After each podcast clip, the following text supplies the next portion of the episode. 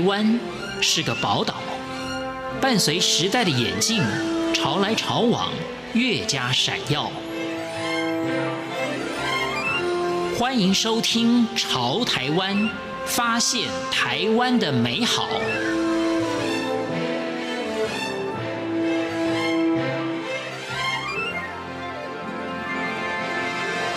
听众朋友，大家好，欢迎大家收听今天的《潮台湾》，我是闲情。大城小事是漫画家红的系列作品，本来是自己在网络上登出的连载漫画，后来获得了出版社的青睐，成为读者爱不释手的读物。红的漫画梦从小生根，二零一一年以《追寻者》获得金漫奖最佳潜力奖的优胜。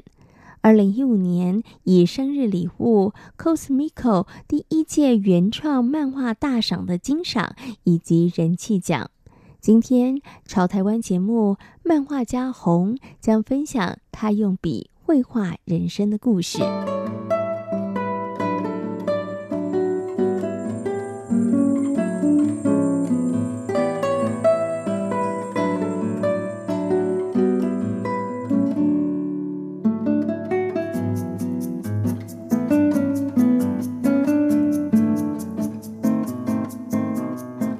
一路在专业领域上钻研学习，虽然曾经在媒体业跟游戏业任职，但是漫画从未从红的生活当中消失。他认为漫画不是梦想，而是生活的一部分，更是他与世界沟通的重要桥梁。呃，我从小就还蛮喜欢，就是画漫画的，就是小时候喜欢看，也喜欢画，然后喜欢看卡通。然后后来那美术系其实也是为了，就是想要增进画漫画的能力，想要打基本功的底子，所以才会去念那个美术系。那念念了七年之后，就是当然之中学了很多，就是传统的技法，素描、水彩、油画这些。但是画一画之后，就是觉得自己还是其实最喜欢像。漫画那样子的表现方式，不管是在画面上，或者是叙事创作上，嗯，对，所以嗯，美术的生涯对我来说其实是打基本功。对，那我一直都还是很喜欢画漫画，所以其实对我来说，选择只有嗯，我要把漫画当做职业呢，或者是它是我的兴趣呢，就是，但是我希望一直做这件事情，只是看他怎么嗯，我在生活怎么样子去做这件事情，这样子而已。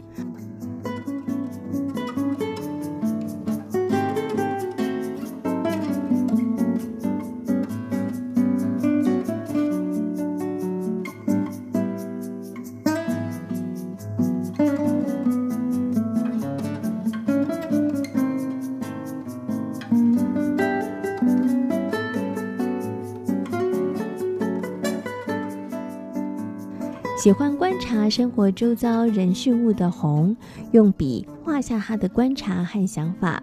于是有了大城小事。红说，这些发生在城市角落里头的各种爱的小故事，也许是大伙儿共同人生的经验。他们关于爱情、亲情、友情。红用他的漫画一起去深究内心深处的感受。大城小事本来是红利用下班闲暇之余自行在网络创作的作品，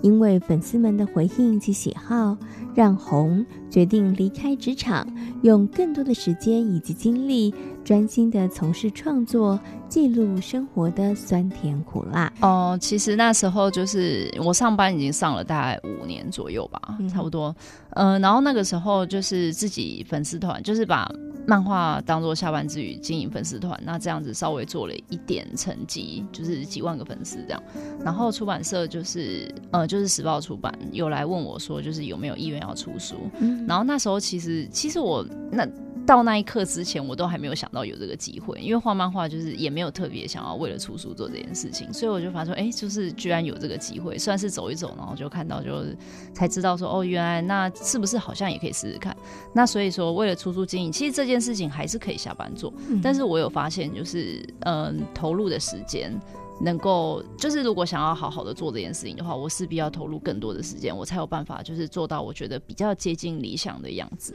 那所以后来我想说，嗯，不然就让自己试试看好了，就是先试试看看这样子能够嗯发展到什么程度，也想看一下自己的就是可以可以挑战到什么，或者是能做到什么样子。那其实还好，就是从那个时候到现在，大概也四四年左右久了吧。其实发展的一切是很 OK 的。嗯，对对对，因为除了画漫画之外，就是我还有更多的时间可以再去结案或者做更多合作上的可能，他就不太是，嗯、呃，我我上班就只是领薪水，就是不太，对对对对，我觉得比较有乐趣，嗯，这样生活方式比较喜欢。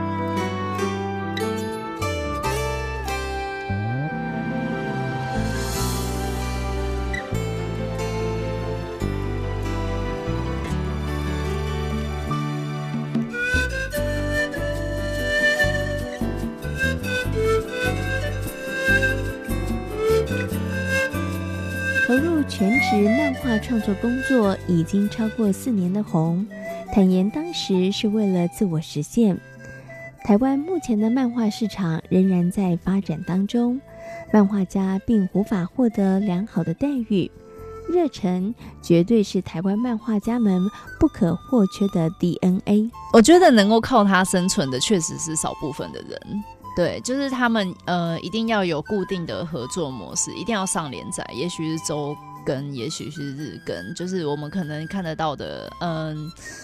有在出书的出版社，像是什么动力啊、尖端啊，那网络漫画就是 Comico Webtoon 啊，就是有固定稿费的方式。对，那生存的话是省吃俭用一点的话没有问题。但当然，如果要用这个角度去讲的话，那它的工时是真的很长，那薪水是比较低，嗯、所以你必须有极大的热忱，就是你必须非常对这件事情本身就是快乐。那你不为金钱的目的去做的话，那那在。中间你可以满足自我实现跟其他嗯、呃、金钱以外的附加价值，那我觉得他是可以去试试看的。因为其实对我来说，就是嗯做这一行，我也会给自己一个心理建设，就是说，呃，我今天是不为钱做这件事，我为了自我实现跟我喜欢的事情。那如果是为了钱的话，其实就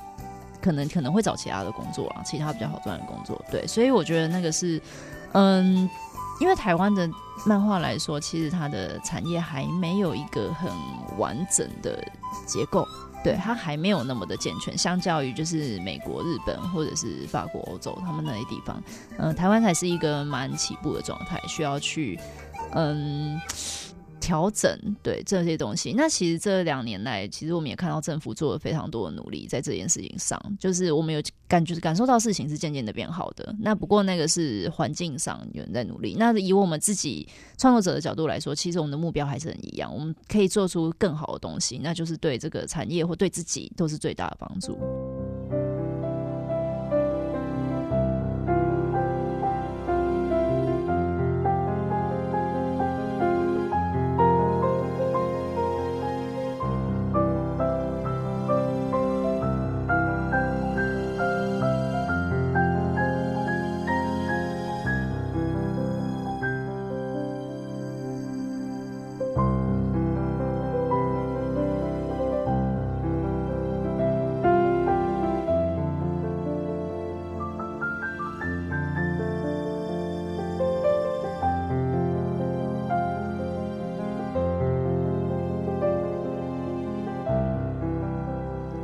环顾同样位于亚洲的日本跟韩国，漫画市场相较于台湾畅旺许多。为何会如此？红表示。画领域的资源运用、周边产品的行销、建构完整的产销链，都是日韩漫画发展蓬勃的原因。台湾漫画相对来说，就是呃资源会是比较少一点，因为像呃台湾大部分的漫画其实是受日漫影响，因为之前呃日漫来台湾的市占率其实非常非常高。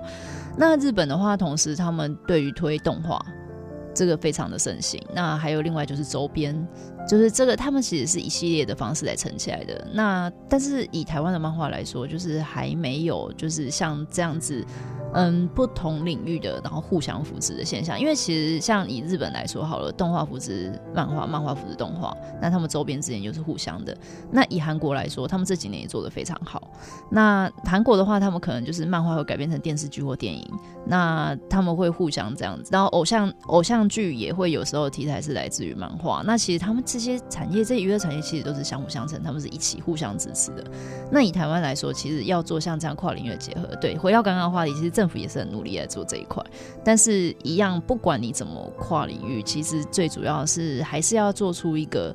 大家都觉得很好看，跟很多人会去，嗯、都会很喜欢的这样子的作品。这样属于比较，嗯，台湾有代表性的作品啊。像日本可能会说《七龙珠》《海贼王》《灌篮高手》，对。那以漫画来说，其实大家还在很努力的做这件事情。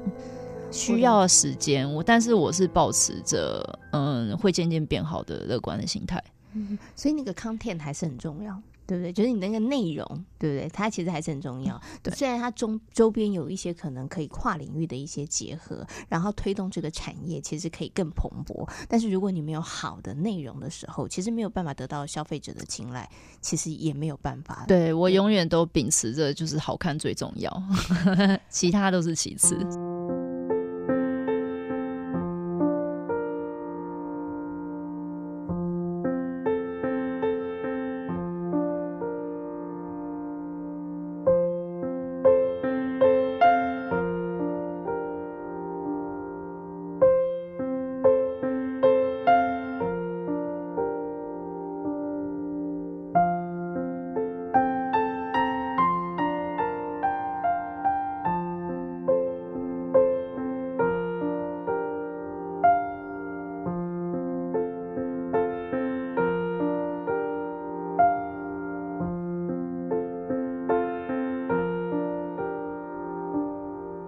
社群媒体发达，让不少拥有美术长才的年轻朋友萌起了创业的念头。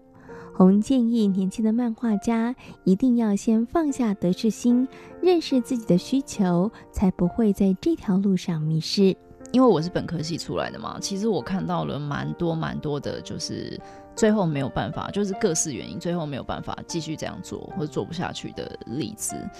那对于就是呃现在的年轻朋友们，他们如果有这样志向，我觉得有一点有两点有一定很重要。第一个是放下得失心，因为得失心这个东西是，毕竟我们自己一定会嗯、在自己的世界里面，自己一定是最重要的嘛。那自己的成绩，自己的什么，一定都是跟世界一样大。对，因为对，因为因为一开始一定都会觉得这样子，但是其实你会因为这个得失心，那可能你投了比赛。呃，成绩不如自己，或者是你发表作品回馈也不如就是预想，想说他怎么没有造成轰动什么什么的。可是其实这些得失心，就是你你是不可能完全没有，但是有不少例子是因为得失心而无法好好往前，就是他会因为这样子，然后会开始怀疑自己啊，然后或者是这样做觉得就是没有成就感啊，就不想做。可是现在有个问题是，假如你只是喜欢创作，那何来的没有成就感？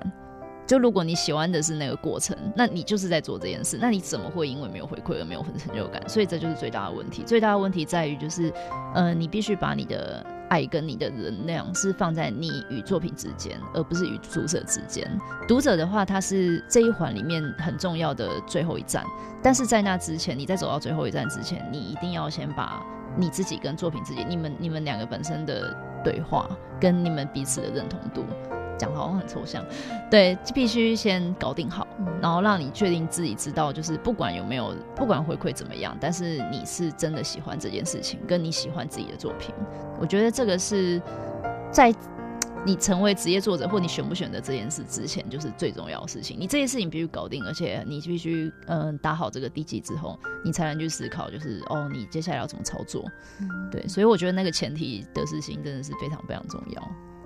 所以要撇开那个得失心，对不对？对，就是然，然后去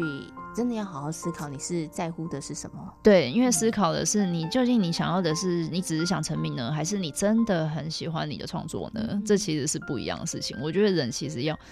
嗯知道自己是哪一种，但是当然说你就是你只你是想要成名而做这件事也没什么不好，但是你要知道自己是这样的人，嗯、就是你要非常的清楚。那你必须清楚之后，你才能就是再碰到一些。